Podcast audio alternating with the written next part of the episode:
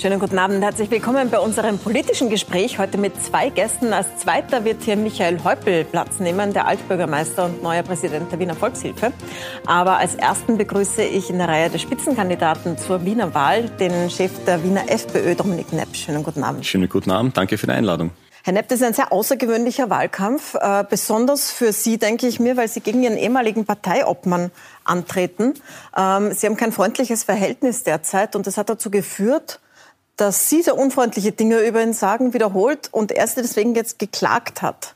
Jetzt würde mich interessieren, bleiben Sie bei den Dingen, die Sie sagen, gegen die Strache jetzt Klage eingereicht hat?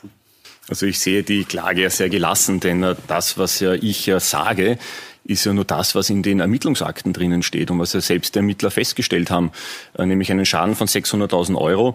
Dieser Schaden ist jetzt nicht uns widerfahren, der FPÖ direkt, sondern wir haben ja selber Steuergeld, das wir bekommen und dementsprechend ist dieser Schaden direkt beim Steuerzahler eigentlich zu verbuchen. Und auch hier werden wir uns da jeden Cent zurückholen, der hier unrechtmäßig ausgezahlt wurde.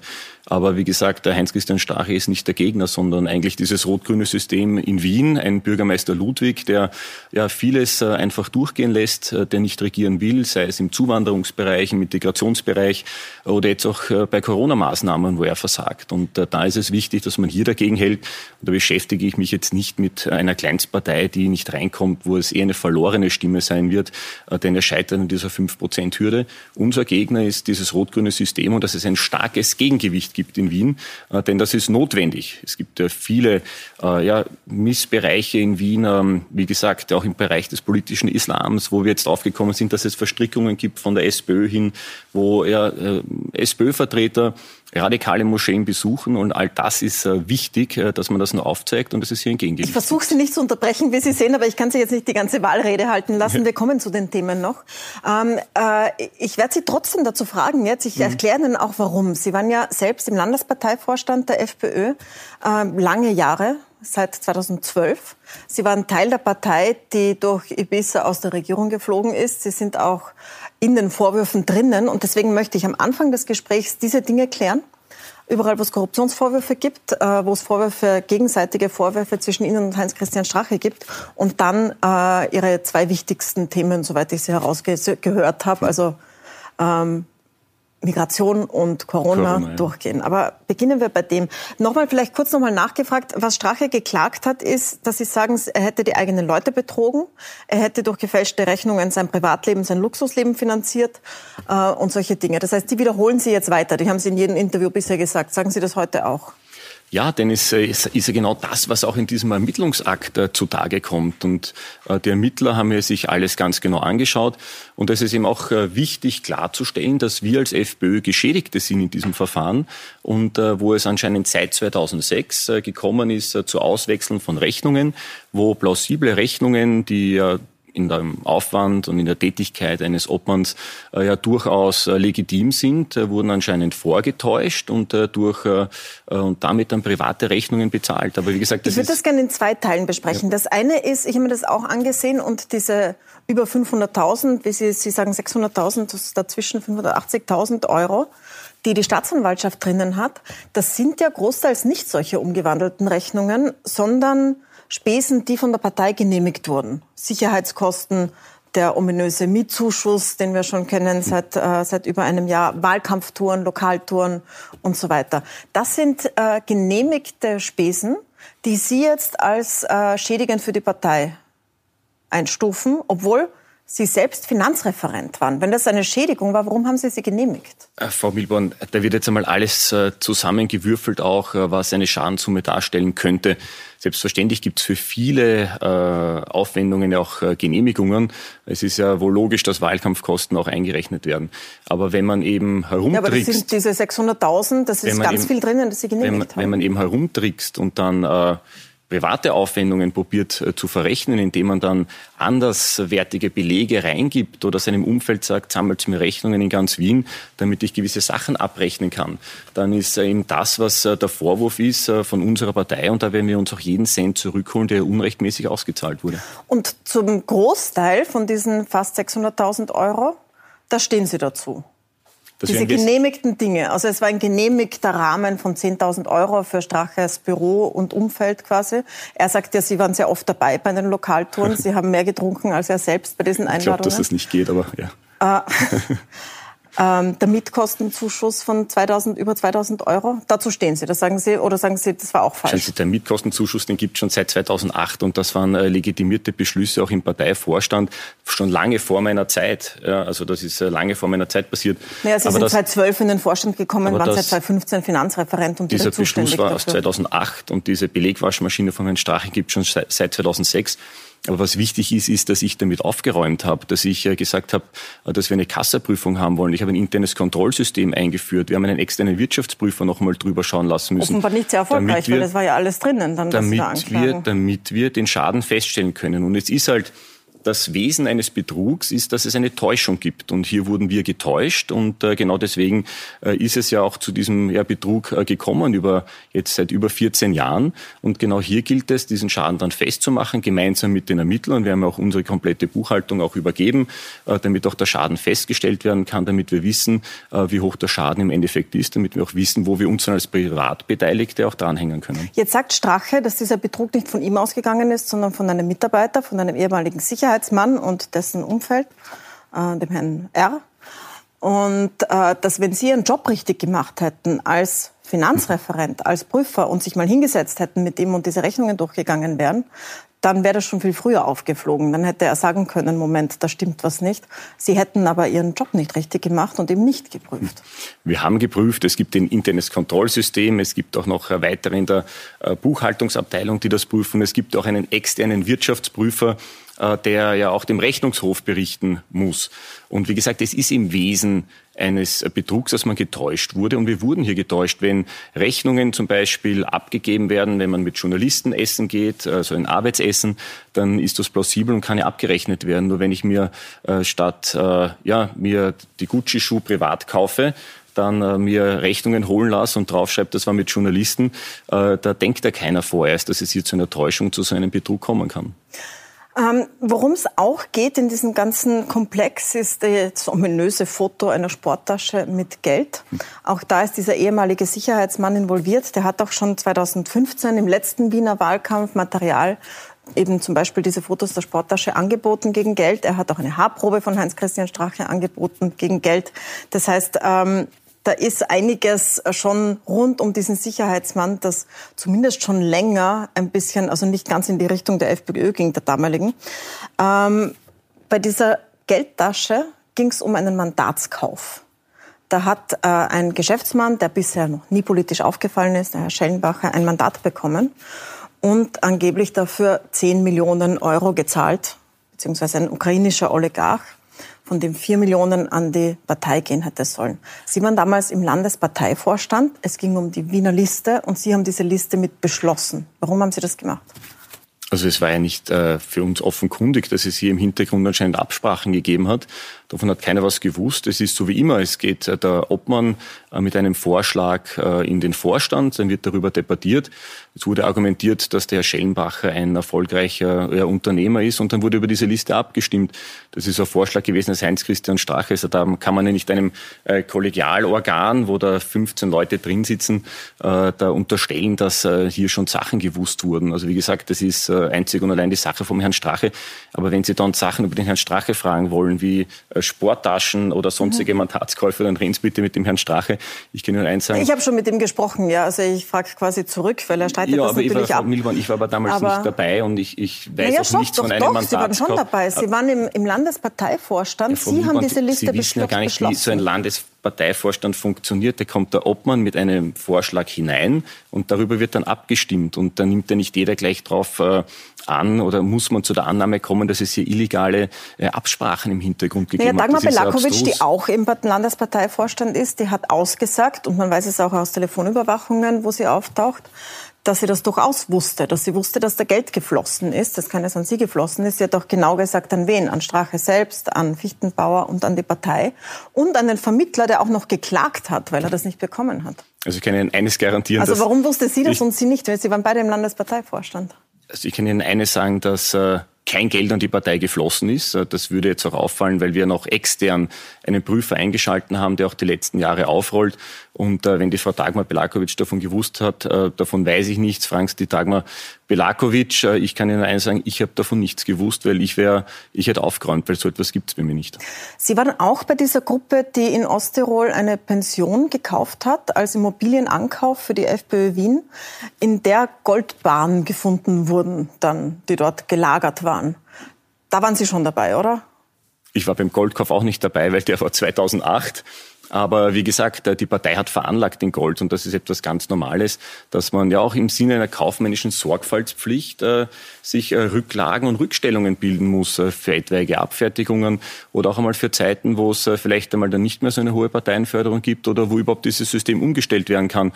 Und da habe ich halt ein anderes Modell. Ich sage halt, die Parteienförderung ist äh, in Wien sehr hoch und äh, damit muss man aber auch äh, im Sinne eines einer Gesamtverantwortung natürlich auch in einem kaufmännischen in einer kaufmännischen Sorgfaltspflicht Rücklagen bilden. Das heißt, Sie haben bekommen so viel Förderung, dass Sie in Goldbahn in ein gekauftes Haus in Osttirol lagern. Also ich glaube, es und ist es wichtig. gibt keinen Zusammenhang zu Parteispenden. Vielleicht ist das der Unterschied auch zu den anderen Parteien. Die sind alle schwer verschuldet.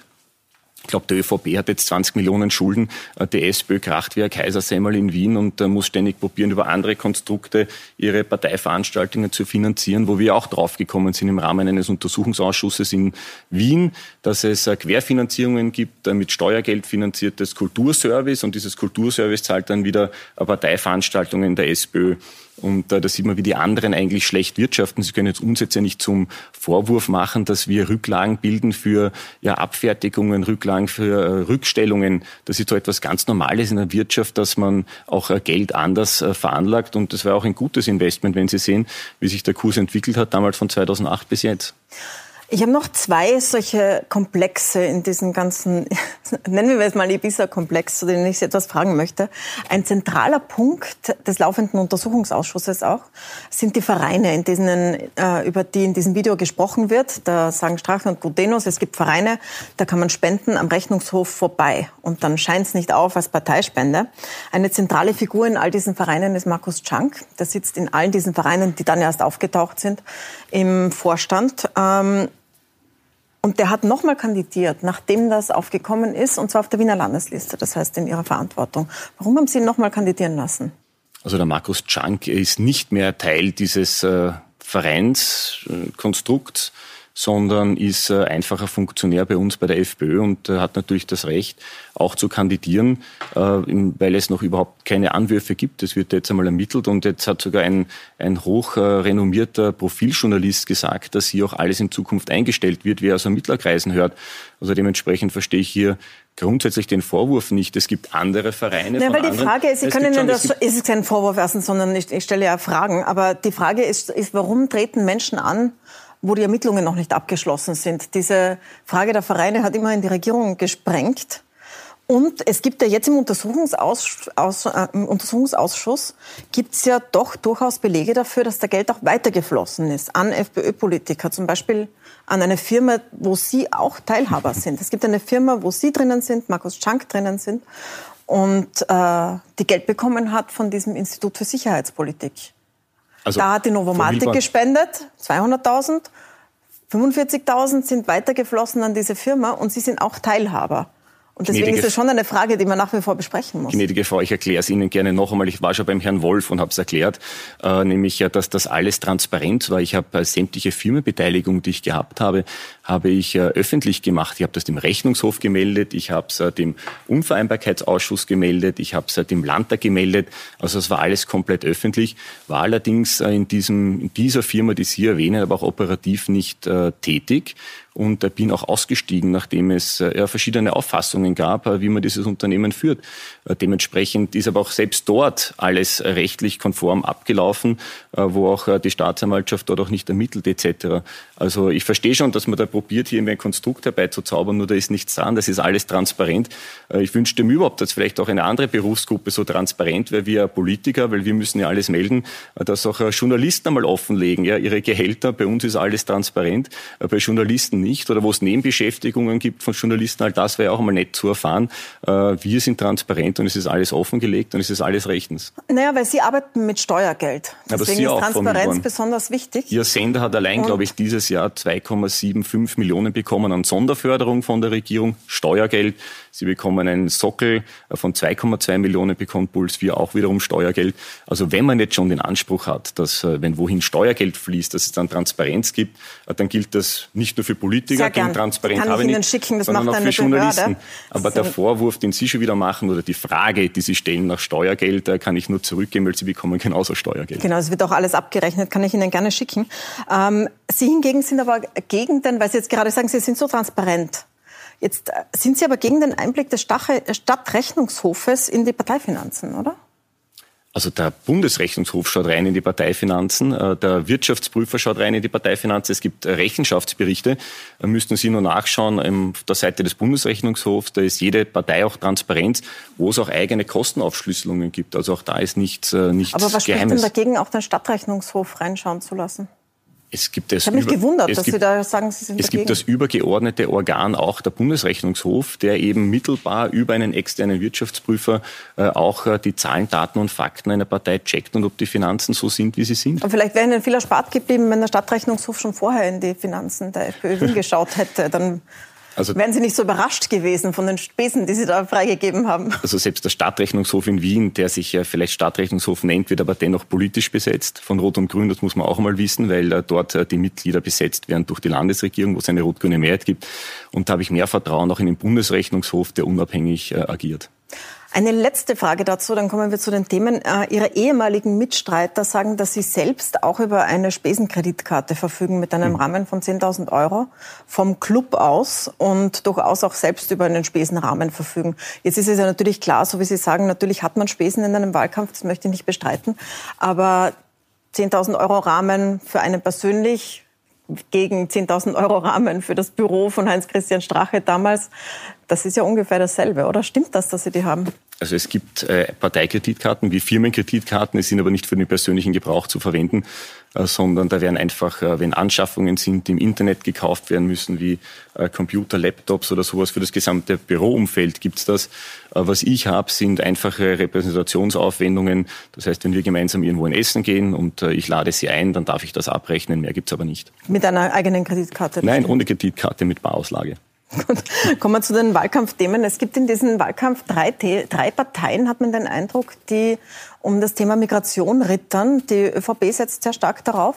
Sie natürlich und Heinz-Christian Strache. Also sind drei, die sich einen Wettlauf liefern quasi. Das führt vielleicht dazu, vielleicht ist das ein Grund, warum Ihre Plakate so drastisch sind. Wir haben jetzt zum Beispiel eines gesehen, da sieht man so im Hintergrund das AMS-Logo und dann einen Mann mit einer Schubkarre voller Geld. Jetzt habe ich mir angeschaut, woher das kommt. Sie haben da den Kopf eines äh, indischen Mannes genommen aus einer Stockfotoagentur, das auf einen anderen Körper drauf montiert, dem noch einen Halbmond draufgepickt und ihm eine Schubkarre mit Geld gegeben, um zu sagen, Ausländer scheffeln Geld im AMS. Warum haben Sie das gemacht? Also ich diskutiere gern mit Ihnen über die Plakate, lieber als über die Vergangenheit, die eh schon äh, jeder kennt. Und äh, gerade hier zeigen wir die Wahrheit auf, wie es in Wien funktioniert, dass es selbstverständlich Geldgeschenke gibt. Wenn man allein, und da diskutiere ich mit Ihnen wirklich liebend gerne über die Mindestsicherung, ja, wenn man hier sieht, dass äh, die Mindestsicherungsposten... Aber jetzt sind Sie mir abgebogen von Ihrem eigenen Plakat, da ist ein AMS-Logo um drauf, bis das AMS protestiert hat. Wenn jemand vom AMS Geld bekommt, dann hat er ja gearbeitet. Also bleiben wir mal bei diesem Plakat. Dann also wenn der Vorwurf ist, äh, dass ein Plakat plakativ ist, dann kann ich nur noch sagen, deswegen heißt sie auch Plakat, weil man damit Missstände aufzeigen will. Und äh, wenn sich das AMS aufregt, äh, kann ich gerne nur zurückgeben, dass das AMS eigentlich ein wichtiger Partner wäre, die Menschen wieder in die Beschäftigung zu bringen. Und das schaffen sie nicht, sonst hätten wir nicht so hohe Arbeitslosenzahlen in Wien. Und selbst in der Kurzarbeit haut es vorne und hinten nicht hin. Aber was wollen wir damit aufzeigen? Einen enormen Missstand, nämlich dass es ja zwei Visionen gibt von Wien, wo Michael Ludwig gemeinsam auch mit Grün, aber auch mit der ÖVP, weil die könnte auch äh, gewisse Gesetze wie die Mindestsicherung äh, verändern auf Bundesebene. Jemanden, der hierher kommt und ab dem ersten Tag dann hier ist, dass jemand zum Beispiel die Mindestsicherung bekommt. Und das ist nicht unser Modell, äh, wenn wir sagen, dass wenn die Mindestsicherung schon eine Milliarde kostet in Wien und 60 Prozent sind Nicht-Staatsbürger davon, das heißt 600 Millionen Euro gehen an Nicht-Staatsbürger, ist das nicht mein Modell. Mein Modell ist, dass man gerade in schwierigen Zeiten Und Corona ist eine schwierige Zeit, vor allem wirtschaftlich gesehen, wo eben viele Menschen in Kurzarbeit sind, viele Menschen arbeitslos sind, dass gerade da, wenn es eine Ressourcenknappheit ist, man für die eigene Bevölkerung, für den Staatsbürger zuerst da sein muss. Das geht von der Mindestsicherung weiter bis zur Familienbeihilfe oder auch bis zum Gemeindebau, wo wir wollen, dass äh, gerade jetzt äh, der, die Vergabe der Gemeindewohnungen selbstverständlich an die Staatsbürgerschaft gekoppelt sein muss und dass man den Fehler, der 2006 gemacht wurde, von äh, einer roten Stadtregierung noch mit Feimann und dann auch mit Ludwig weitergeführt, dass man diesen Fehler, nämlich den Gemeindebau zu eröffnen, für Nichtstaatsbürger wieder revidiert in Zukunft nur meine Vergabe macht an Staatsbürger. Denn ich komme viel herum mit äh, jetzt im Wahlkampf und trete auch bei Gemeindebauturen mit den Wienerinnen und Wienern. Und die sagen alle, sie haben dieses urtypische Wiener Lebensgefühl verloren. Es gibt Stiegen, da spricht man kein Wort Deutsch mehr. Da gibt's noch die letzte Österreicherin dort, sonst gibt's lauter Nichtstaatsbürger. Und das ist nicht meine Vision von Wien. Ich möchte ein Wien, wo der echte Wiener, nämlich der Staatsbürger, wieder an erster Stelle steht. Das ist mein Modell und Sie darüber gilt es auch abzustimmen. Wieder abgebogen vom AMS, aber lassen wir das mal so stehen, weil ja klar ist, wer vom AMS Geld bekommt, das ist ein ganz bestimmter Betrag ein Prozentsatz von dem, was er vorher bekommen hat als Lohn. Also das bekommen nur Leute, die gearbeitet Aber haben. Das Symbol AMS, das Symbol AMS ja. steht leider nicht mehr dafür, dass man Leute in Arbeit bringt, sondern dass eigentlich nur noch Arbeitslose verwaltet werden. Und das ist der große Vorwurf ans, ans AMS, die es eben nicht schaffen, gerade jetzt in schwierigen Zeiten, dass äh, Jobs gefunden werden, die wieder an Staatsbürger gehen, wo man auch hier nicht eine, eine Investitionsoffensive macht, der Stadt Wien, gemeinsam auch mit dem AMS, wo man schaut, dass es wieder Jobs gibt für Staatsbürger. Stattdessen funktioniert das von zu diesen Staatsbürgern. Jetzt wissen wir ja auch, gerade weil wieder eine Wahl kommt, dass nur zwei Drittel der erwachsenen Menschen, die in Wien leben, überhaupt wählen dürfen. Ein Drittel hat keine Staatsbürgerschaft. In manchen Bezirken ähm, bis zu mehr als die Hälfte. Und viele davon sind sogar hier geboren oder leben schon seit Jahrzehnten hier. Jetzt würden nach Ihrem Modell, was würden Sie machen mit diesen Leuten, wenn Sie sagen, die dürfen keine äh, Gemeindebauwohnungen bekommen, die sollen beim AMS nichts bekommen, äh, die sollen keine Mindestsicherung bekommen. Das heißt, Sie wollen ein Drittel der Bevölkerung eigentlich vom von der Stadt ausschließen? Oder wie stellen Sie sich das vor? Wollen Sie, dass die weg sind? Wollen Sie, dass die trotzdem da bleiben, aber weniger Rechte haben? Oder was ist da Ihre Vorstellung von Wien? Sie sind ja erschreckend ehrlich, äh, wenn Sie sogar zugeben, äh, nämlich den Zustand von Wien, den wir dauernd bekritteln. Nämlich, dass so viele naja, Menschen... das ist die Realität so. Aber die Frage ist, ist was schön, wollen Sie machen nicht, mit einem Drittel ist oft noch nicht bei Journalisten so angekommen, ja, dass das die Realität ist, wenn man uns immer zum Vorwurf macht, wenn man auch auf Wahlplakaten dann äh, genau diese Tatsachen auch feststellt. Na, man und könnte ja auch sagen, die sollen eine Staatsbürgerschaft bekommen, weil sie in der Stadt leben und arbeiten. Das ist ja das, eine, das Modell, das ist ja das, das ist ja das Modell äh, von äh, Rot-Grün, dass man jedem sofort die Staatsbürgerschaft umhängt. Ich sage, wenn man die Staatsbürgerschaft hat, das darf ja kein Geschenk sein, das muss man sich verdienen. Das heißt, äh, man muss einmal hier sein, man muss eine Leistung erbringen, man muss arbeiten. Man muss Teil der Gesellschaft sein wollen. Man darf nicht in Parallelkulturen abweichen, nicht Gegenkulturen bilden, sondern man muss ja äh, mit, mit Leib und Seele und mit Leidenschaft Österreicher werden. Und dann kann am Ende eines Prozesses dann die Verleihung der Staatsbürgerschaft stehen. Aber wenn Sie selbst sagen, es gibt Menschen, die sind hier geboren, leben 30 Jahre hier und sind noch immer nicht Staatsbürger, äh, dann, dann sieht man ja, Schuld, dann sieht man ja, dann sieht man ja, dass dieses System nicht funktioniert, dass es keine Anreize gibt, dass man gleich von Anfang an, egal ob man Deutsch spricht, egal ob man was arbeiten will oder ob man noch Teil der Gesellschaft sein will, dass man hier anscheinend gut leben kann. Und das ist nicht mein Modell. Ich bin da auch äh, selbstverständlich für Migranten, die hierher kommen. Aber das heißt, Sie sagen, die sollen hier leben, aber sie sollen das nicht alles, sie Teil, nicht der teilhaben. Teil des des Gesellschaftslebens sein wollen. Und dann steht am Ende die Staatsbürgerschaft dann als, als Bonus oder als Zuckerl dann am Schluss, dass man sich dann verdient hat. Aber Sie sagen, dieses Drittel der Bevölkerung soll zwar hier leben, aber nicht an solchen Dingen teilhaben, wie zum Beispiel Gemeindebau oder Mindestsicherung, oder sollen die weg? Es gerade, gerade in kritischen Zeiten und Ressourcenknappheit, und das wird nicht nur eine Debatte sein, die in Wien geführt werden muss, sondern sicher auch in Österreich oder dann in ganz Europa, äh, ist es notwendig, dass der Staatsbürger wieder an erster Stelle steht. Und dann ist es notwendig, dass gerade im Bereich des äh, Gemeindebaus, wo erstens zigtausende Wohnungen leer stehen, weil der Michael Ludwig es nicht geschafft hat als Bürgermeister und damals schon als Wohnbaustadtrat, dass äh, viele Wohnungen saniert werden.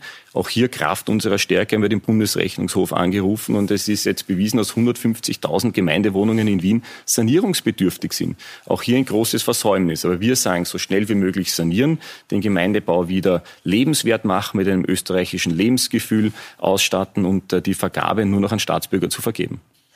Ähm, sagt die ÖVP übrigens auch, da liefern sie sich ein Match nein, und man fragt sich manchmal, nein, nein, die sagt, sie sagt Deutsch in den Gemeindebau, aber äh, sie liefern sich da ein Match und man fragt sich, wo ist die rote Linie?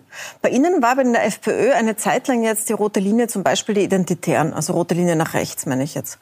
Jetzt hat Ursula Stenzel, die einmal auf einem Identitärmarsch mitgegangen ist, damals gesagt, das war ein Versehen von ihr. Jetzt sagt sie, sie würde es wieder machen. Wo ziehen Sie denn die Linie? Also finden, würden Sie es okay finden, wenn jetzt jemand mitgeht bei einem Fackelmarsch der Identitären? Also der Frau Stenzel eine Nähe zu den Identitären zu unterstellen oder zum Rechtsextremismus oder zu Antisemitismus ist wirklich abstrus. Die Frau Stenzel war jahrzehntelang im ORF. Ich glaube nicht, dass dort irgendwer Rechtsextrem oder Antisemitin untergekommen wäre. Aber meine Frage ist an Sie, sie wo war, ziehen Sie die rote Linie? Selber, ist das sie Identitäre? sie hat ja selber auch eine Historie mit jüdischen Vorfahren, also das ist ja vollkommen abstrus. Und äh, was sie gesagt hat, die Frau Stenzel, ist, dass es ihr ein Anliegen ist, dass man an dieses, äh, an den Jahrestag äh, gedenkt auch äh, der Befreiung von der Türkenbelagerung und am 12. September. Und das ist ihr wichtig gewesen und darum war sie auch damals dabei. Und jetzt haben wir unsere eigene Veranstaltung gemacht, wo wir auch einen Kranz niedergelegt haben, äh, weil es eben auch wichtig ist, dass solche wesentlichen Entscheidungen äh, in der Geschichte Wiens einfach nicht so ausradiert werden. Vielleicht könnten Sie meine Frage beantworten. Ist Ihre rote Linie nach wie vor bei den Identitären? Sagen Sie, das geht nicht, da kann man nicht mitgehen? Oder bin, haben Sie das bin, aufgeweicht? Ich bin rot-weiß-roter Patriot und Freiheitlicher und äh, kämpfe für die FPÖ. Und es gibt andere Parteien oder, oder Gruppierungen, Meinungen. Äh, ich kümmere mich jetzt auch nicht um den Inhalt der SPÖ, geschweige denn über den Inhalt was sich der Grünen oder auch der Identitären. Ich bin Freiheitlicher und dafür bin ich verantwortlich. Ist das die rote Linie also? kann jemand bei Ihnen dabei sein, der auch bei den Identitären Nein, ist? kann nicht dabei sein. Und Nein. kann jemand von Ihnen mitgehen auf identitären Märschen? Nein, es gibt von uns genauso Veranstaltungen und äh, darum haben wir das auch gemacht jetzt am 12. September, wo wir auch äh, da, äh, gedacht haben der Türkenbefreiung. Ja. Ich möchte zum Schluss noch zum Thema Corona kommen. Sie kritisieren, glaube ich, so gut wie alles, was von der Regierung kommt, ähm, was äh, Corona-Maßnahmen betrifft. Sie Jetzt ist es so, Sie haben das mal als Asylantenvirus bezeichnet. Wenn man sich jetzt genauer anschaut, dann hat sich das Virus vor allem dort verbreitet, wo Menschen auf engen Raum zusammenarbeiten, im Niedriglohnsektor. Deswegen dazu noch eine Frage. Ähm, das war Ihnen keinen Spruch wert, oder? Also, dass man Menschen zum Beispiel in einem Postverteilzentrum auf engen Raum mit schlechter Absicherung gemeinsam arbeiten lässt oder Bundesheersoldaten dann dort äh, direkt danach, nachdem Sie das gesagt haben, auf Feldbetten schlafen lässt und die infizieren sich dann. Würden Sie, wo ziehen Sie da die Grenze? Warum sagen Sie das eine und das andere nicht? Also das bestätigt ja meinen damaligen Vorwurf, äh, denn es ist ja evident und bewiesen, wie sich dann dieses Postverteilungszentrum dort angesteckt hat, in dem eben Asylwerber, auch als Leiharbeiter und Asylberechtigte und Menschen aus diesem Haus Erdberg und nachher dann von der Messe dann auch dort eingesetzt wurden und sich dann somit auch das Virus übertragen hat. Äh, dementsprechend äh, danke, dass Sie das auch erwähnen. Ich fühle mich bestätigt in meinem ursprünglichen. Also Sie stehen dazu sozusagen. Ich fühle mich bestätigt, dass es gerade damals im Bereich des Asyls einen Asylcluster gegeben hat, wo sehr viele Neuinfektionen und Krankheitsfälle waren. Und da muss man natürlich differenzieren, wenn Sie jetzt auch sagen, dass ähm, es gerade dort ist, wo Menschen auf engstem Raum leben, ja, das ist auch oft der familiäre Zusammenhalt, sieht man ja auch diese diesen abstrusen Vorstoß äh, der Bundesregierung damals alle Kroatien-Urlauber und, und, und Urlauber aus anderen Ländern heimführen, die dann verpflichtet getestet werden müssen. Weil da ist man draufgekommen, das sind nicht die Campingurlauber gewesen, das waren nicht die, die vielleicht in einem Ressort in der Türkei gelebt haben und äh, nicht mit der Außenwelt in Kontakt getreten sind, sondern das waren vor allem äh, die Heimaturlauber, die zu ihren Familien gefahren sind in die Türkei, dort natürlich auf engstem Raum zusammenleben, sich dann dort angesteckt haben und dann wieder zu uns zurückgekommen sind. Und hier bin ich auch der Einzige in der Wiener Stadtregierung. Das traut sich weder jemand von der ÖVP noch von den Grünen und äh, von den Roten, der hier ja, sich kein Blatt vor den Mund nimmt und auch hier die Wahrheit sich äh, traut auszusprechen. Jetzt sind wir von dem weit weg. Jetzt steigen die Zahlen so quer durch die Bevölkerung. Ähm, es gibt Hochzeitscluster, Schulcluster, alle möglichen Cluster und auch sehr viele clusterfreie und verschärfte Maßnahmen. Deswegen vielleicht zum Abschluss, wie werden Sie selbst Ihren Wahlkampf machen? Viele versuchen jetzt eher zu Hause zu bleiben, Veranstaltungen zu vermeiden, nicht zusammenzutreffen. Wie macht man das in einem Wahlkampf? Werden Sie Maske tragen durchgehend? Werden Sie Veranstaltungen machen oder machen Sie es virtuell? Also wir machen unseren Wahlkampf genauso wie sonst auch. Äh, ich finde es ein bisschen demokratiegefährdend, wenn jetzt die Bundesregierung daherkommt und meint, dass sämtliche Veranstaltungen abgesagt werden müssen, dass äh, ja Wahlveranstaltungen nicht mehr stattfinden dürfen. Äh, die Bundesregierung füttert fleißig die Medien durch mit, mit viel, viel Sonderförderungen und viel, viel Geld dürfen dafür jeden Tag in irgendwelchen Pressekonferenzen auftreten, die äh, sich eigentlich eh ständig wiederholen und nichts Neues bringen und eigentlich ja, oft äh, als reine PR-Gags verwendet werden, wie damals auch Blümel gesagt hat, koste es, was es wolle und wer schnell hilft, hilft doppelt. Die Corona-Hilfen sind bis jetzt nicht angekommen. Wir haben jetzt viel Kurzarbeit, wir haben Massenarbeitslosigkeit und diese gesamte Gesundheitskrise wird sich eh in eine soziale Krise umwandeln, in eine Armutskrise und eine Wirtschaftskrise, wo viele Menschen nicht mehr wieder zurückkommen in, die, in ein normales Arbeitsleben von der Kurzarbeit, von der Arbeitslosen. Und hier gibt es eben ein Missverhältnis einerseits in der öffentlichen Wirkung und da lasse ich mir sicher nicht äh, dann Wahlveranstaltungen von der Bundesregierung richtig in einer antidemokratischen Corona-Diktatur äh, verbieten. Herr Nepti, ich danke Ihnen herzlich für den Besuch. Wir sehen uns am Montag vor der Wahl wieder bei den Duellen. Jeder gegen jeden. Sieben Minuten. Da werden Sie nicht nur gegen Stra auf, auf Strache treffen, sondern auf alle Spitzenkandidaten der Parteien, die jetzt im Gemeinderat sind. Danke für den Besuch. Und bei uns geht es jetzt gleich weiter mit dem Altbürgermeister. Der hat sicher auch was zu sagen zu Wien. Aber eingeladen ist er als neuer Präsident der Volkshilfe, wo er sich auch sehr stark um das Thema Soziales und Flucht ähm, kümmert wenn auch aus einer anderen Richtung. Jetzt kommt gleich Michael Häupl. Bleiben Sie dran.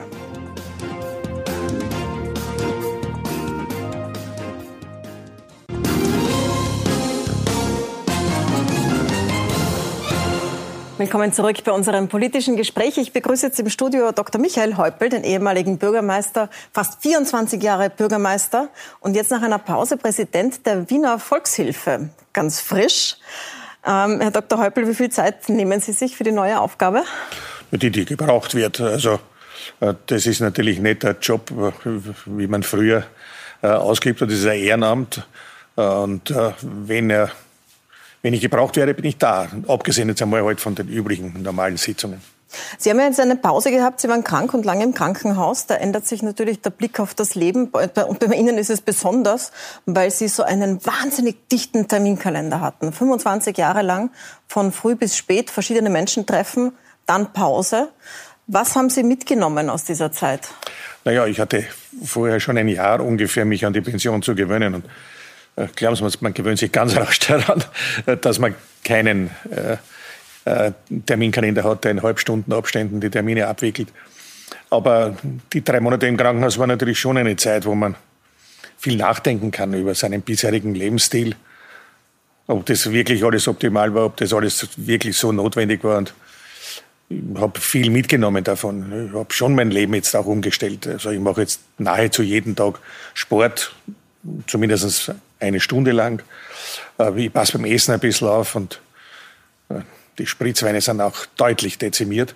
Also äh, so, äh, so gesehen fühle ich mich natürlich sehr gut jetzt. Wenn Sie meinen, man überlegt sich, was notwendig war, meinen Sie so, ob, das, ob der ganze Stress notwendig war? Oder, ja, ja, durchaus. Ob oder hinterfragen Sie grundsätzlich Ihre Berufswahl als so Bürgermeister? War. Obwohl wirklich alles so, nein, nein, das nicht. Also so grundsätzlich nicht, nein, nein, ich bereue nichts, äh, was ich da in meinem Leben, in dem ganzen Wechsel von, von Wissenschaft und, und äh, Politik ähm, dann entschieden habe. Nein, nein, das ist schon alles in Ordnung. Äh, nur, ob das wirklich jetzt in der Intensität äh, so notwendig war, das weiß ich nicht. Ich meine, ich weiß schon, dass gelegentlich der eine oder andere gesagt hat, naja, die Arbeit hat der Michael Heubel nicht erfunden. Ähm, das weiß ich nicht, ob ich es erfunden habe, aber wenn man 14 bis 16 Stunden Tage hat, kann man nicht sagen, dass man faul ist. Ja, ich habe mir jetzt eben auch für dieses Gespräch noch einmal so Terminkalender durchgeschaut und das ist wirklich unglaublich, wie viele auch so kleine Termine da zustande kommen. Mit da in einem Bezirk, dort eine Feuerwehr, hier ein Treffen von irgendjemandem, dort eine Ordensübergabe. Wenn Sie jetzt zurückschauen auf diese extrem lange Zeit, also diese fast 24 Jahre als Bürgermeister, dann wird ja im Rückblick, wenn ja so große Dinge übrig bleiben, was sind denn die, wo Sie sagen, okay, dafür hat sich's gelohnt? Na, das äh, hat gleich begonnen, äh, dass äh, äh, als ich Bürgermeister äh, wurde, 94, ähm, ist gerade vier, fünf Jahre der eiserne Vorhang gefallen gewesen. Das ist eine enorme Herausforderung natürlich auch für die Stadt und die Stadtentwicklung gewesen ist. Und gleich im nächsten Frühjahr, der äh, nächsten Jahreswechsel, äh, ist Österreich der Europäischen Union beigetreten, was natürlich auch für die Bundeshauptstadt äh, eine Challenge erster Güte gewesen ist. Also da Wien hineinzuführen in diese Europäische Union die Rolle anzunehmen, die man natürlich auch Wien dabei zugedacht hat, nämlich äh, die Städte und die Regionen äh, in der Europäischen Union entsprechend zu vertreten. Meine, man weiß ja heute, dass 80 Prozent aller Entscheidungen, die in Gemeindestuben getroffen werden, dass die von der Union bestimmt sind. Also habe ich daraus das Recht abgeleitet, wir mischen uns auch in die europäische Politik ein. Ist ja auch gut so. Und diese Dimension ist für Wien höchstlich angebracht. Und es waren immer wieder so wesentliche Abschnitte. In jüngerer Zeit äh, dann die Wirtschaftskrise äh, von 2008, das ja auch nicht einfach gewesen ist. Kaum war man aus dem heraus und kommt jetzt Corona. Ähm, als eine Gesundheitskrise, aber natürlich auch als eine äh, Wirklichkeit Wirtschaftskrise, Sozialkrise erster Güte. Ne? Also das noch und die Klimakrise, die man natürlich jetzt nicht vergessen darf, die ja nach wie vor äh, zu Recht ein, ein Riesenthema ist. Also es ist schon genug zu tun, auch für meine Nachfolger. Ähm, darüber würde ich auch dann gern sprechen, auch über den Wahlkampf gerade. Aber zuerst noch zu Ihrer neuen Aufgabe bei der Volkshilfe. Da haben Sie sich aus diesen multiplen Krisen quasi die soziale herausgepickt. Die Volkshilfe äh, macht Sozialarbeit. Sie macht auch sehr viel Arbeit mit Flüchtlingen. Und da ist jetzt das Thema Flüchtlinge aus Griechenland so wahnsinnig groß. Da würde mich interessieren, was Sie sagen zu dem, was jetzt gerade besprochen wird in der österreichischen Politik. Der Wiener Landtag hat einen Beschluss gefasst, 100 Kinder aufzunehmen klingt wenig. Die Bundesregierung ähm, ist dagegen, also es werden jetzt keine aufgenommen. Wo stehen denn Sie da dazwischen? Also zunächst nur einen Satz dazu. Die Kernkompetenz der Volkshilfe ist eindeutig im Bereich der Pflege. Ähm, natürlich auch äh, im Kampf gegen die Armut. Das ist ein zweiter großer Arbeitsschwerpunkt. Und ich habe im Besonderen auch den Fokus gelegt auf die Bekämpfung der Kinderarmut. Denn das scheint mir in einem ungebrochen ja wohlhabenden Land, wie das Österreich der Fall ist, äh, eine ganz vordringliche Angelegenheit zu sein. Natürlich gehört die Flüchtlingshilfe Hilfe, äh, ebenso wie die äh, Obdachlosenhilfe ähm, und die Hilfe für Arbeitslose genauso dazu. Gar keine Frage. Meine Position zur Flüchtlingsfrage ist äh, seit immer eigentlich äh, völlig unverändert und völlig klar. Man soll äh, jenen helfen, die zu uns kommen und um diese Hilfe bitten. Das heißt, äh, Humanität und Ordnung ist das Grundprinzip auch gewesen der Flüchtlingspolitik, die ich als Bürgermeister entsprechend forciert habe. Und da kann man nicht das Beispiel 2015 immer heranziehen, denn da war das natürlich ein Problem mit der Ordnung. Ich bin ja dafür, dass wir kontrollieren, dass wir wissen, wer zu uns kommt. Wenn, ich, wenn jemand zu mir in den Garten kommt, weil er fest da ist, dann möchte ich auch wissen, wer das ist. Das verstehe ich ja äh, natürlich auch und äh, so soll es ja auch sein. Aber deswegen kann man die Hilfe nicht grundsätzlich verweigern. Und ich bin eigentlich ziemlich stolz auf diese Landtagsmehrheit äh, in Wien, die sich ganz klar äh, dafür ausgesprochen hat, jetzt zwar äh, die nicht rasende Zahl von 100 Kindern, aber immerhin einmal ganz klar gesagt hat, jawohl, äh, wir wollen unbegleitete Minderjährige äh, die in äh, Lagern im Griechenland, also in der Europäischen Union, äh, dort unter erbärmlichsten Bedingungen leben, denen wollen wir auch entsprechend helfen. Das also, schließt überhaupt nicht aus, dass man natürlich dann dort auch vor Ort hilft. Überhaupt nicht. Ja. Aber das ist etwas, wo man sagen kann, da helfen wir den Schutzbedürftigsten der Schutzbedürftigen. Weil innerhalb der SPÖ sind das ja nicht alle so. Also in Wien war immer eher schon auf dieser Linie, aber Landeshauptmann Doskozil zum Beispiel im Burgenland ist auf Regierungslinie und sagt, nein, man sollte keine Kinder aufnehmen. Weil, ich sage Ihnen vielleicht die Argumente und Sie sagen mir Ihre Antworten darauf, weil Sie werden ja auch immer damit konfrontiert werden, weil äh, das dazu führe, dass noch mehr Menschen kommen und dass sich mehr Menschen den Schleppern aussetzen und somit würde man einen Pull-Faktor durch diese Aufnahme produzieren? Das Argument äh, ist zwar für mich noch immer nicht zulässig, aber wenn man es überhaupt anwenden kann, dann betrifft es äh, die Zuwanderung von außerhalb der Union in die Union. Wir reden hier aber über Lager, die bereits in der Union sind. Und dann redet man meinetwegen auch über Flüchtlinge, die bereits einen Aufenthaltsstatus in der Union haben um denen zu helfen, in Europa und sie entsprechend aufzuteilen. Äh, das ist ja das Argument jetzt. Insofern hat es natürlich nicht äh, die Gültigkeit, äh, die man vielleicht noch zumessen kann, obwohl ich auch gegen das Modell der Festung Europa bin. noch einmal, ich bin für kontrollierte Zuwanderung, nicht für eine schrankenlose Zuwanderung, ähm, weil man halt so wissen soll, wer äh, da ist und wer da, wer da kommt und wer dann bei uns ist. Aber ich bin nicht dafür, dass wir eine Festung Europa machen und alles zusperren. Und äh, Du meine Güte, ich kann mich in der Position oder die Wiener SPÖ jetzt in der Position berufen auf ziemlich, äh, also nicht auf ziemlich, sondern auf einstimmige Bundesparteitagsbeschlüsse, denen selbstverständlich auch die burgenländischen Freunde zugestimmt haben. Alles Übrige muss man den Herrn Landeshauptmann von Burgenland fragen. Ich bin da nicht der Ex-Ofo-Verteidiger der politischen Position, die ich eigentlich heute äh, den äh, Türkisen ähm, zugeordnet habe. Denn die Freiheitlichen sind ja wahrscheinlich jetzt weil sie immer einen Pull-Faktor auch machen wollen, um bei dem Begriff zu bleiben, für Ausländer raus. Ärgern Sie sich über Doskozil, wenn sowas kommt? Nein, nein, nein. Er wird schon wissen, oder was er macht. Sie sich überhaupt über Nachrichten? Politiker. Verfolgen Sie das jetzt noch genau? Oder? Naja, wenn so Arroganz, Zynismus und sagen wir mal höchstmögliche Entfernung von Fakten äh, zusammentrifft, dann ist es schon manchmal ein bisschen ärgerlich, aber das mache ich sonst auch nicht. Also, wen, wen, oder was meinen Sie jetzt? Nein, das kann ich wen, nicht. das lasse ich, das lasse ich, lasse ich jedenfalls einmal bleiben, aber man kann es ja wienerisch auch sagen. Nicht? Also wenn, wenn Dummheit und Arroganz äh, zusammenfallen, dann ist das manchmal ein bisschen ärgerlich. Ja. Ähm, der Wiener Wahlkampf ist jetzt in vollen Gang. Wir haben jetzt die Situation, dass es drei Parteien gibt, die äh, zum Beispiel auf deutschen Gemeindebau setzen, also die eine strenge Linie in Asyl und Migration verfolgen. Äh, einer davon ist Heinz-Christian Strache. Bei der letzten Wahl haben Sie noch mit ihm sowas wie ein Duell ausgerufen. Sie haben ihn recht groß gemacht eigentlich, weil Sie alle anderen links liegen gelassen haben oder rechts liegen gelassen haben und gesagt haben, okay, das Duell ist Häupl gegen Strache. Hat ihm geholfen, hat natürlich Ihnen auch geholfen. Was sagen Sie denn dazu, dass er jetzt wieder antritt? Dominik Nepp war gerade da, der findet das äh, nicht toll. Was sagen Sie denn dazu? Sie kennen ihn ja seit langem gut. Also zunächst einmal, es ist schon was dran, wenn man feststellt, dass wenn man mit jemandem in so eine Duellsituation eintritt, äh, dass man den dann auch hochzieht. Aber sich selbst macht man natürlich auch stärker. Und äh, so ein Wahlkampf, gerade wie er auch im, unter den Rahmenbedingungen, wie er 2015 zu schlagen gewesen ist, das war ja nicht äh, irgendein Sandkastenspiel, sondern das war ja ganz hart. Das, da ist es einfach nur darum gegangen, äh, wie der Landesparteisekretär der damalige formuliert hat, wer liegt und wer steht äh, nach diesem Duell. Oder es, das äh, kommt auch meiner alten Fußballvergangenheit ein bisschen entgegen. Wenn man es kalt geführt betritt, dann will man auch Sieger sein.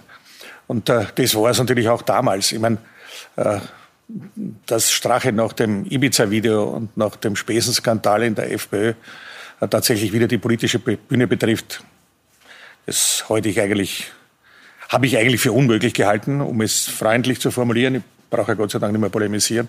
Äh, habe es für unmöglich gehalten, aber es findet doch statt. Schauen wir einmal. Ähm, Sie haben Rot-Grün erfunden in Wien. Also Sie haben die erste rot-grüne Koalition gemacht mit Maria Vasilako damals. Äh, sind Sie dafür, dass es jetzt weitergeht? Ich werde meinem Nachfolger, nein, ich werde meinem Nachfolger sicher keine Ratschläge geben, welche Koalitionen er zu, zu bilden hat. Was ich mir wünsche, was ich ihm wünsche, was ich den Wienern und Wiener wünsche, ist, äh, dass äh, die SPÖ am Abend des 11. Oktober Plus äh, vor ihrem Ergebnis hat. Dann bin ich überzeugt davon, dass ganz ruhige und vernünftige und faktenbasierte Diskussionen in der Wiener Sozialdemokratie ablaufen und man Entscheidungen trifft, die vernünftig sind. Es ist ja nicht die schlechteste Situation, äh, wenn ein Parteivorsitzender der SPÖ mehrere Optionen für eine Koalition hat. Weil es gibt ja auch die Option der ÖVP und offenbar jetzt auch mit Gernot Blümel als Vorsitzenden. Der ist zwar Finanzminister, aber hat jetzt gesagt, also wenn als Vizebürgermeister würde er nach Wien gehen und zum Beispiel das Ressort Wirtschaft Finanzen, also das jetzt Hanke hat, übernehmen. Würden Sie ihn da sehen? Also ehrlich gesagt nicht. Äh, ich bin äh, ziemlich oft gegen einen Kandidaten angetreten ähm, in Wien, sei es vornehmlich von der FPÖ, aber natürlich auch von der ÖVP, äh, die nicht im entferntesten daran gedacht haben, in Wahrheit etwa aus einer Bundesregierung auszuscheiden oder aus der Bundesfunktion auszuscheiden und nach Wien zu gehen. Ähm, ich wüsste auch nicht, was einen Finanzminister der Republik Österreich bewegen könnte, aus dem Amt auszuscheiden und das als Zweiter nach Wien zu gehen. Also ich glaube, naja, das aber wenn er es macht, dann wäre es ja eine Option auf jeden Fall. Ja. Oder überhaupt die ÖVP wäre es eine Option. Das über die Brücke geben wir, wenn man davor steht. Und da sind wir noch drei Wochen davon entfernt. Äh, Sie sind auch auf einem Plakat, haben Sie das gesehen? Ich habe es nicht gesehen. Ich habe es nur in der Zeitung gesehen äh, oder in, in einer Tageszeitung gesehen. Ja, sie sind ziemlich viel plakatiert, nämlich von links, also der linken, des linken ja, Bündnisses. Ja, ja, das das da, da steht drauf, Häupl würde links wählen. Das habe ich, das habe ich der Zeitung entnommen. Man soll ja keine Firmennamen nennen. Das habe ich der Zeitung entnommen. Ich selbst, obwohl ich ja ziemlich viel in der Stadt herumkomme, habe es noch nie direkt gesehen. Ähm, nur ich habe es deswegen nicht kommentiert, weil ich mache jetzt nicht nur Werbung auch für die Kommunisten. Ich meine, ich habe keinen Vogel. Okay, nur ein Teil davon. Also wir, wir besprechen das Programm nicht. Ähm, Sie haben am Anfang gesagt, wir haben jetzt diese großen Krisen. Eine davon ist die Corona-Krise, die zugleich eine Wirtschaft und eine Sozialkrise ist. Ich würde mit Ihnen zum Schluss gern darüber sprechen, wie eine Stadt wie Wien aus so einer Krise rauskommt. Eine Stadt, die ja sehr stark vom Tourismus abhängt, der jetzt Städtetourismus am Boden liegt, Kongresstourismus am Boden liegt und die sehr große, nicht nur gesundheitliche, sondern soziale Folgen hat. Wie zufrieden sind Sie denn äh, mit dem Management der Krise durch die Bundesregierung derzeit? Ja, nicht rasend, äh, um das zu sagen. Äh, denn äh, es ist im Frühjahr heuer die Gesundheitskrise eigentlich nicht so schlecht gemanagt worden. Das ist, muss man sagen, ja, ist gar keine Frage. Es sind nachher dann halt nicht zuletzt aufgrund des Zustands, in dem das Gesundheitsministerium nach der freiheitlichen Ministerin gewesen ist, viele Fehler passiert. Das ist ja gar keine Frage, insbesondere auch durch die Zerstörung der Rechtssektion. Aber wo es meine Kritik jetzt dazu ist, liegt in erster Linie in dem ganzen Wirtschaftsbereich. Äh, denn äh, wahnsinnig viel Geld, man kann sich das ja gar nicht vorstellen, wahnsinnig viel Geld ist versprochen worden. Und äh, ich kenne zum Beispiel kaum einen Kleinunternehmer, wo die Förderung, die ihm versprochen wurde, angekommen ist. Ähm, jetzt schauen wir mal, was in den nächsten Tagen dann dazu noch tut. Aber das ist das Entscheidende letztendlich auch, gerade für Wien selbst. Wien kann schon helfen und tut das ja auch. Äh, gar keine Frage. Aber für sich alleine genommen wird man diese Wirtschaftskrise in der Form nicht bewältigen können. Kein Bundesland kann das. Und es stellt sich ja auch die Frage, inwiefern es Österreich als ein kleines Land in der Union alleine schaffen würde. Ich glaube auch das nicht. Hier ist ausgesprochen die Union als Ganzes gefragt, so wie man ähm, Italien beispielsweise geholfen hat oder auch äh, Spanien, Griechenland äh, schon in der Finanzkrise. Also äh, in all diesen Fragen geholfen hat. So, eine solche Solidarität muss jetzt auch wieder her. Und da darf man nicht vergessen, dass man natürlich auch gleichzeitig für die Zukunft vorsorgt. Klima äh, schützerisch relevante Investitionen zu tätigen ja, unter Forschung. Es fließt ja wahnsinnig. Es sind ja große Programme beschlossen worden. Das, schon, schon. ist noch zu wenig. Ja, das, die Umsetzung ist das Wichtige dabei. Beschließen ist wunderbar, ja, finde ich eh großartig. Ja. Nur es muss auch stattfinden. Und es müssen die, die Menschen, die Wirtschaftstreibenden erleben. Es gibt schon positive Teile auch. Also die Regelungen zum Beispiel zur Kurzarbeit kann ich nur sagen, ja, Hut ab, da haben wir die Sozialpartner einbezogen. Das war vernünftig, das war gut. Ähm, jetzt gibt es einen Strukturwandel in der Wirtschaft, der jetzt beschleunigt wird. Und es gibt die Befürchtung, dass viele der Arbeitsplätze, die jetzt quasi on hold sind oder in Kurzarbeit, auch nicht mehr zurückkommen. Man sieht es in der Industrie, man sieht es auch in anderen Betrieben. Also es wird einfach nachher mehr Arbeitslose geben als vorher. Vermutlich und kann sein. In der Gewerkschaft und in Teilen der SPÖ gibt es als Gegenmittel eine Arbeitszeitverkürzung. Jetzt sagen einige, und die Grünen haben das in Wien eingebracht, es sollte auch die Stadt Wien vorangehen und gleich die Arbeitszeit bei den eigenen Bediensteten, das sind ja doch ein paar tausend, auf 35 Stunden runtersetzen. Was halten Sie denn von dieser Idee? Also ich habe immer die, äh, also immer die Auffassung vertreten, 35-Stunden-Woche äh, soll man branchenweise einführen. Denn die Branchen sind nicht miteinander zu vergleichen. Äh, das ist so wie, was er sieht, den, den Lehrlingsausbildungs- äh, Fonds, Ausgleichsfonds zu machen. Den muss man auch branchenweise umsetzen, denn es ist für einen Fleischermeister sehr schwer erklärbar, warum man einen Friseurlehrling äh, mitfinanzieren soll. Das trifft bei der Industrie äh, natürlich dann genauso zu. Es gibt sicherlich Branchen, wo die Arbeitszeitverkürzung machbar ist. Es gibt ja heute im Regelfall schon beispielsweise den Verhandlungen bei den Privatangestellten 38,5 Stunden ähm, oder in dem Dienstleistungsbereich 38,5 Stunden da dann tendenziell auf 35 Stunden zu kommen, äh, scheint mir nicht äh, unüberwindlich zu sein. Im äh, Metallarbeiterbereich wahrscheinlich wird, wird man sich das genauer anschauen müssen, wird man etwas genauer überlegen müssen. Worum geht es im Grunde genommen? Es geht im Grunde genommen darum, vorhandene Arbeit möglichst gerecht aufzuteilen. Das ist der Punkt bei der ganzen Geschichte und das soll man nicht ausspielen äh, gegen den, den, den Mindestlohn, äh, denn das ist äh, ein zweiter entscheidender Punkt, der nicht nicht zuletzt auch dazu führt, dass Menschen von ihrer Arbeit tatsächlich auch leben können. Herr Doskozil hat das ja vor der Wahl im Burgenland gemacht. Er hat gesagt, ja, ich bin für einen Mindestlohn und ich setze ihn auch gleich um jetzt im Land. Äh, jetzt sagt in Wien, die SPÖ macht das nicht. Und sie macht es auch nicht mit der Arbeitszeitverkürzung. Die also sie zeigt jetzt nicht vor, was man machen könnte mit den Arbeitsplätzen die Arbeitszeitverkürzung, Die Arbeitszeitverkürzung äh, äh gibt es ja schon in Wien. Denn wir haben ja keine 40-Stunden-Woche, jedenfalls mhm. nicht im Regelfall. Äh, aber den Mindestlohn umzusetzen, das muss, man sich natürlich genauer anschauen und genauer ausrechnen. Ich habe das noch machen lassen, als ich noch im Amt war. Also diese Berechnungen sind äh, mehr als drei Jahre alt. Da ist es mir machbar erschienen äh, sowohl in der Forderung, die damals die Partei aufgestellt hat, als auch mit der Forderung, die Gewerkschaften damals schon aufgestellt haben, mit die 1700 Euro Mindestlohn. Ähm, ich halte das auch heute noch für machbar, denn ich bin zwar nicht der Auffassung, äh, die ich da immer wieder gehört habe. Ähm, Geld spielt äh, keine Rolle. Ähm, alles ist machbar sozusagen. Aber ähm, ich denke, das, das würde in Wien, für die Bediensteten in Wien bei den 1700 Euro äh, durchaus machbar sein. Natürlich mit Anstrengung, gar keine Frage. Also der Herr Finanzstadtrat hat da sicherlich auch keine leichte Aufgabe und ich will ihm gar keine Steilvorlagen äh, da jetzt geben. Das, äh, ja, aber persönlich gesehen heute würde ich das für machbar halten. Ich habe zum Schluss zwei äh, persönliche Fragen noch aufgetragen bekommen. Das eine ist, äh, man hat gehört, dass Sie viel im Garten arbeiten und äh, einige unserer Zuseherinnen und Zuseher wollten wissen, wie teilt sich Ihre Zeit jetzt auf? Äh, kann man sich Sie so vorstellen, dass Sie die meiste Zeit im Garten arbeiten, dann ein bisschen Sport machen und dann was Gesundes essen oder gibt es noch den alten Bürgermeister, der Termine macht? Also das mit der Gartenarbeit ist mein Kollege aus Niederösterreich, äh, der auch schon in Pension ist. Ähm, der Erwin Pröll meinen Sie? Ja, Erwin Pröll meine ich. Äh, und tun Sie gemeinsam garteln manchmal? Nein, nein, nein, mein Gemüse, das wächst im Supermarkt. Ähm, das, die, die Arbeit tue ich mir nicht an. Ich kümmere mich ein bisschen um Garten äh, in meiner ehemaligen Heimat, ähm, wo ich halt als Kind groß geworden bin und ein bisschen im Burgenland. Aber das ist extrem überschaubar, um das ganz ehrlich auch äh, zu sagen. Naja, meine Zeit teilt sich eigentlich jetzt so auf, dass ich immer relativ zu tun habe. Manche Dinge, insbesondere auch in der Wissenschaft, sind ja durchaus auch zeitaufwendig. Ich bin ja nach wie vor Präsident des Wissenschaftsförderungsfonds in Wien.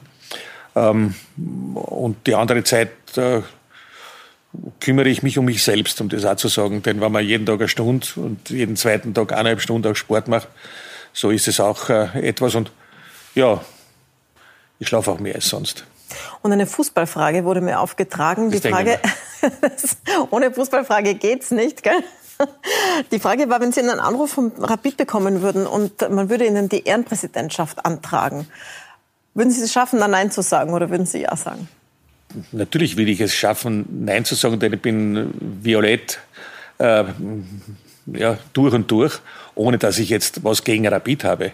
Ich meine, äh, beide Vereine haben eine riesige Tradition in der Stadt und äh, man muss schauen, dass beide Vereine möglichst wieder dorthin kommen, äh, dass sie um die Meisterschaft in Österreich spielen. Denn das ist das, was wir in Wien brauchen. Dass die Austria am Ende des Tages Meister werden soll, liegt für mich klar. Also ich würde mich sehr freundlich bedanken für die Ehre, aber ich würde doch mit dem ganzen Dank verbunden auch ablehnen. Das war eine fast erwartete Antwort für alle, die Sie kennen und wie sehr Sie an der Aussehen hängen. Herr Dr. Michael Häupl, herzlichen Dank für den Besuch im Studio. Danke Ihnen, ja. Ihnen danke fürs Zusehen. Wenn Sie das Ganze noch mal sehen wollen, äh, unsere Sendung gibt es als Podcast auf den üblichen Plattformen und natürlich auf puls24.at und puls4.com. Dort können Sie es auch weiterempfehlen. Wir sehen uns wieder nächsten Montag. Da kommt dann der Finanzminister und Spitzenkandidat der Wiener ÖVP, Gernot Blümel, zu uns. Außerdem die Ministerin für Klima und so weiter, Leonore Gewes Gewessler und der Chef der Bierpartei, Marco Pogo, stattet uns als letzter Kandidat ebenfalls einen Besuch ab. Ich freue mich, wenn Sie wieder dabei sind.